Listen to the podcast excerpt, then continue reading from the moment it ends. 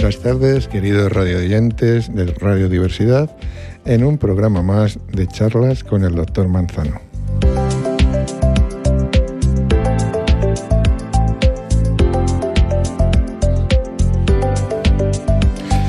Vamos a continuar con los temas que llevamos ya varias semanas de psicología positiva.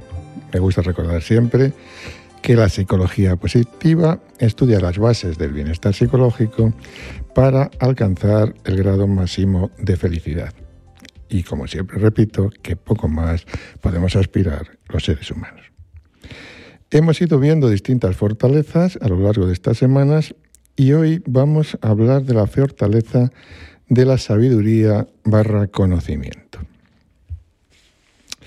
Fue Robert Stenberg eh, quien definió la sabiduría como una inteligencia práctica.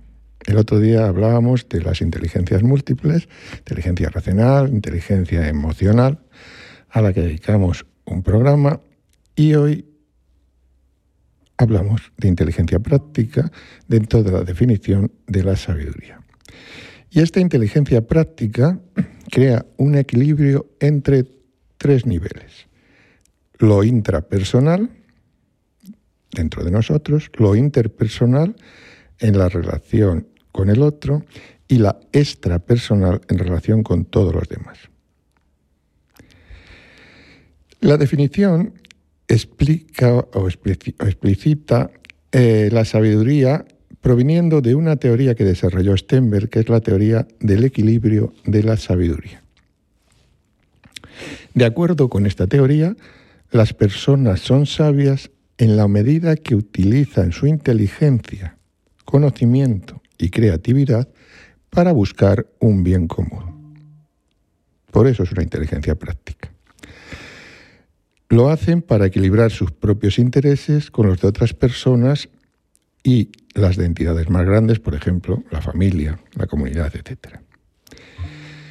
Stenberg, en su teoría, aporta, además de un dato revelador, la sabiduría es distinta de, a la inteligencia media por los coeficientes intelectuales. Es decir, la sabiduría no va de la inteligencia medida por un CI, por unos test. Stenberg va tan lejos como para sugerir por qué personas muy inteligentes, con un CI alto, son particularmente susceptibles a falacias que inhiben decisiones y acciones sabias. Es decir, que interfiere para que una persona sabia no pueda mostrarse tal cual. Y él habla de cuatro falacias. ¿Por qué una persona con un CI, como digo, medido por test de inteligencia altos, a veces no funciona en la inteligencia práctica de su relación con los otros? Y él dice, Stenberg, que hay cuatro falacias. La falacia del egocentrismo. ¿Qué es esto del egocentrismo? Pues pensar que el mundo gira, o por lo menos debería centrarse, a nuestro alrededor, actuando de manera que pueda beneficiarse a sí mismo independientemente de la forma en que el comportamiento afecte a los demás. Primera falacia. La segunda falacia de la que habla Stenberg como interferencia en la inteligencia práctica es la falacia de la omnisciencia. Omnisciencia. Creer que uno sabe todo lo que hay que saber y que por lo tanto no tiene que escuchar el consejo de otros. La tercera falacia que nos propone Stenberg es la falacia de la omnipotencia. La creencia de que tu inteligencia te convierte de alguna manera en alguien poderoso, e infalible. Y la cuarta falacia y última es la falacia de la invulnerabilidad. Creerse que puede hacer uno lo que quiera y que los demás nunca serán capaces de hacerte daño. La sabiduría consiste, pues, en la cualidad y capacidad de dar consejos sabios y adecuados, encontrando, y esto es muy importante, los modos para comprender el mundo y para ayudar a comprenderlo a los demás.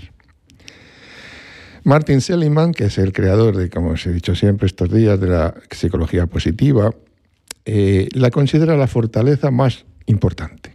Él dice textualmente esto. Sucede cuando otras personas recurren a otra para aprovechar su experiencia, para que les ayude a solucionar sus problemas y obtener perspectivas para ellas mismas.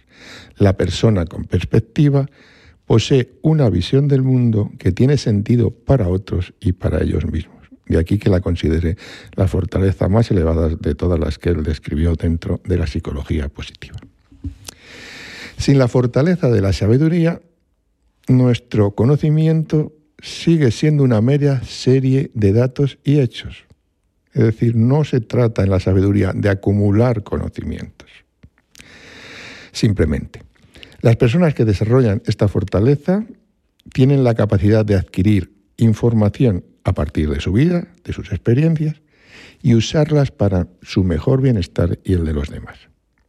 Es decir, no es sabia la persona que tiene muchos conocimientos, no, sino aquella que los sabe utilizar de manera positiva.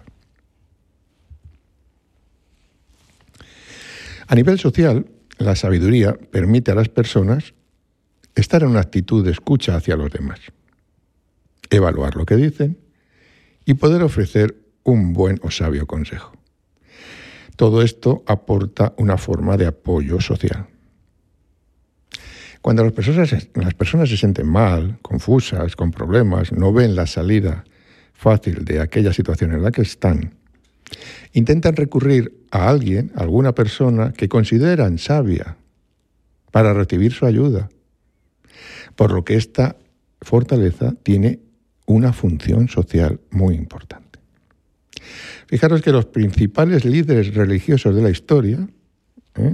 Desde Buda, Mahoma, Jesús, etc., mostraron un grado de sabiduría que conmovió a masas enteras de gentes, aportando modos de mejorar como personas y en su relación con los otros y con el resto de la naturaleza. No obstante, a veces sus palabras pueden ser tergiversadas o usadas para hacer daño. Sabemos que a veces eh, en nombre de la religión se han hecho muchas barbaridades, pero este es otro tema. Esta fortaleza de la sabiduría, eh, pues eh, se puede muchas veces en las personas encontrar en la búsqueda del conocimiento, buscando así una inspiración pero sin la perspectiva y la sabiduría, nuestro conocimiento sigue siendo, como decía antes, una mera serie de datos y hechos acumulados, como los tiene un ordenador.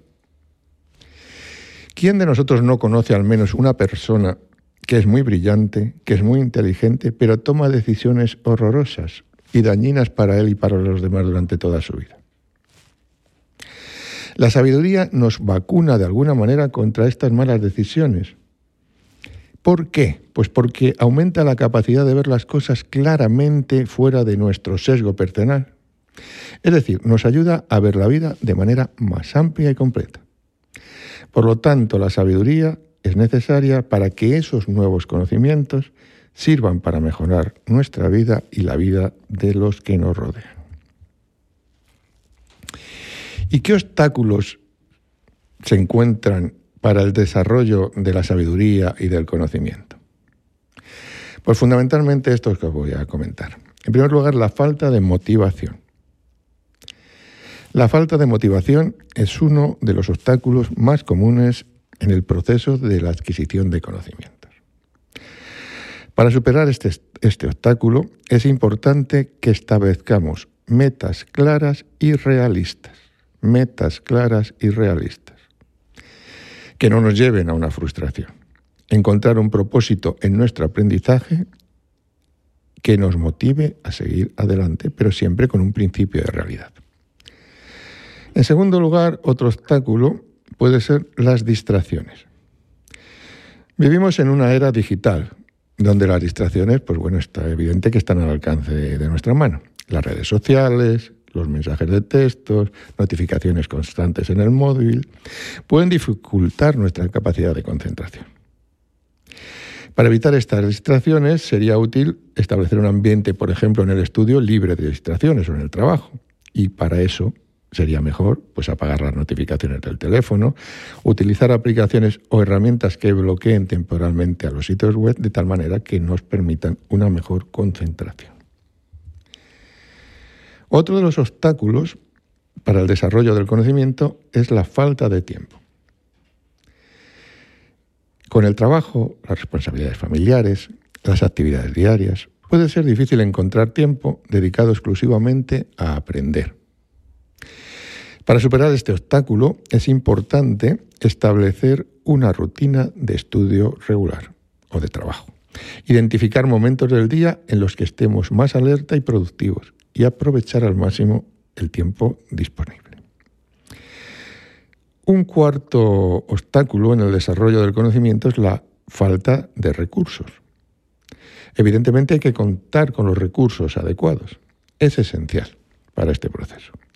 Sin embargo, a, medida, a menudo nos encontramos con que faltan esos materiales, esos libros, esas herramientas necesarias para profundizar. Para superar este obstáculo es importante que seamos creativos y busquemos alternativas. Podemos utilizar recursos en línea gratuitos, buscar libros usados, pedir prestados a amigos, bibliotecas, etc. Eso eh, va a solucionar el problema de la falta de recursos. Un quinto obstáculo es la barrera del aprendizaje. Es decir, hay veces que situaciones como la falta de comprensión de un idioma o de conceptos complejos pueden dificultar nuestra adquisición de conocimiento. Para superar este obstáculo es importante ser pacientes y persistentes. Buscar cursos, tutoriales que nos ayuden a comprender mejor los conceptos, practicar regularmente y buscar explicaciones en diferentes fuentes.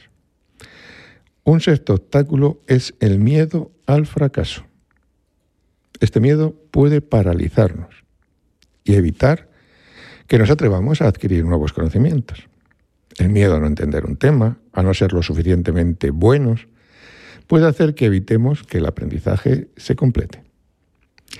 Para superar este obstáculo es importante recordar que el fracaso es parte del proceso de aprendizaje. Por tanto, hay que ser valientes y estar dispuesto a cometer errores, ya que son oportunidades para crecer y mejorar. Un séptimo obstáculo para el desarrollo del conocimiento es la falta de autoconfianza. Falta de autoconfianza. Si no confiamos en nuestras habilidades o nos subestimamos, es, muy probable que evitemos desafíos o que nos autolimitemos mucho en cualquier aprendizaje. Para superar este obstáculo es importante que vayamos construyendo gradualmente nuestra confianza, empezando por pequeños logros, celebrándolos y rodeándonos de personas que nos apoyen y que nos motiven. Un octavo obstáculo es la falta de disciplina. La falta de disciplina puede ser un obstáculo muy importante en el proceso de adquisición de conocimientos. Si no somos disciplinados y no establecemos una rutina de estudio, de trabajo, de actividad regular, es probable que nos distraigamos fácilmente o que posterguemos el aprendizaje. Para superar este obstáculo es importante que establezcamos metas claras, planes de trabajo de estudio y compromiso para seguirlo y acabarlo. Es evidente que hay técnicas, eh, que hay, eh, bueno, de gestión de tiempo y profesionales que nos pueden ayudar. Un noveno obstáculo es la falta de planificación. La falta de planificación puede llevarnos a sentirnos abrumados o perdidos en el proceso de adquirir conocimientos. Si no tenemos un plan claro, es probable que no sepamos por dónde empezar o cómo avanzar. Para superar este obstáculo es importante establecer metas a corto y largo plazo, dividir el contenido en partes cada vez más pequeñas y crear un cronograma, realista siempre. Y en décimo lugar, la resistencia al cambio. La resistencia al cambio puede ser un obstáculo importante en el proceso de adquirir conocimientos. Si nos aferramos a nuestras creencias o formas de hacer las cosas, es probable, muy probable, que nos cueste aceptar nuevas ideas. Para superar este obstáculo es importante estar abiertos al cambio ser flexibles y dispuestos a desafiar nuestras propias creencias y suposiciones. Comento siempre en el final de estas charlas que suelo dar unas pautas, o en este caso un decálogo, para mejorar la fortaleza de la que estamos hablando. En este caso, el decálogo va a ser para fomentar la fortaleza de la sabiduría y el conocimiento. En primer lugar, intenta realizar esto como ejercicio semanal. Explica la perspectiva amplia de tu vida en una o dos oraciones gramaticales. Esto te ayudará a tener claros cuáles son tus objetivos, sin perder nunca de vista la amplitud con que deben considerarse. En segundo lugar, encontrar el propósito de cinco de tus acciones, decisiones importantes en el pasado. Cinco de tus acciones, decisiones importantes en el pasado. Esto te ayudará a tener una perspectiva más amplia de cuáles son los valores que guían tus decisiones y podrás ser consciente de ellos y utilizarlos para la próxima vez que tengas que actuar o tomar una decisión. En tercer lugar, elige a una persona a la que consideres sabia, lo que clásicamente consideramos una persona sabia. Intenta leer o ver una película sobre su vida e identifica cómo su vida puede guiar tus decisiones y tus acciones. Una persona que consideres sabia tendrá un significado para ti, de tal forma que estará en concordancia con tu visión del mundo. Si analizas cómo esta persona actuó en su vida, su forma de pensar, sus decisiones, etc., esto puede darte una forma de ver el mundo con otra perspectiva que puede ayudarte o guiarte en un futuro. Un cuarto consejo es el de ofrece, ofrece consejos tú mismo. ¿Pero cuándo? Pues cuando se te pregunte y después de escuchar empáticamente al buscador del consejo. No hagamos lo contrario. No demos el consejo antes de que nos pregunten y antes de que hayamos escuchado a la persona que está enfrente. Esto eh, te ayudará a ponerte en el lugar del otro para poder analizar las cosas desde su perspectiva y al ofrecer tu consejo tendrás que intentar que se adapte a su forma de ver las cosas, sus capacidades, etc. En quinto lugar, reflexionar sobre las implicaciones morales, por ejemplo, de los avances científicos que afectan directamente a tu vida. Muchas veces no nos paramos a pensar en los debates que la ética y la moral plantea ante determinados descubrimientos científicos. También reflexionar sobre eso es importante. En sexto lugar, persigue objetivos que tienen un impacto significativo. Por ejemplo, formar parte de una organización eh, de ayuda humanitaria, una ONG, que intente cambiar cosas o incluso tomar este hábito para actuar en relación a las personas de tu entorno. En séptimo lugar, ejercita el optimismo. Ejercita el optimismo y la paciencia con las tareas que te resulten más desafiantes. Esto va a suponer un esfuerzo extra, evidentemente, pero te va a ayudar a cambiar tu forma de ver esas tareas de forma consciente. En octavo lugar, examina un acontecimiento mundial, el que quieras, desde perspectivas históricas, culturales y económicas. Podrás darte cuenta cómo las cosas no tienen un solo significado y es muy diferente el poder valorarlas en todos los ámbitos con los mismos objetivos. En noveno lugar, márcate un periodo de tiempo en tu horario que sea cuando te puedas parar y puedas reflexionar de manera óptima. Analizar, reflexionar y sintetizar acerca de una cuestión determinada sobre la que tengas pensamientos ambivalentes. Así lo convertirás en un hábito a la vez que te aseguras de tener el tiempo necesario y el espacio adecuado para pensar sin distracciones. Y en último lugar, en el número 10, construye una red de amigos y conocidos, un soporte social con diferentes perspectivas.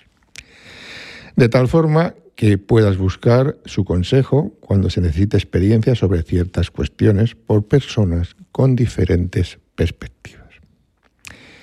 Y bien, queridos radioyentes de Radiodiversidad, esto es lo que hoy quería comentaros sobre esta fortaleza de la sabiduría. Un saludo y hasta el próximo programa.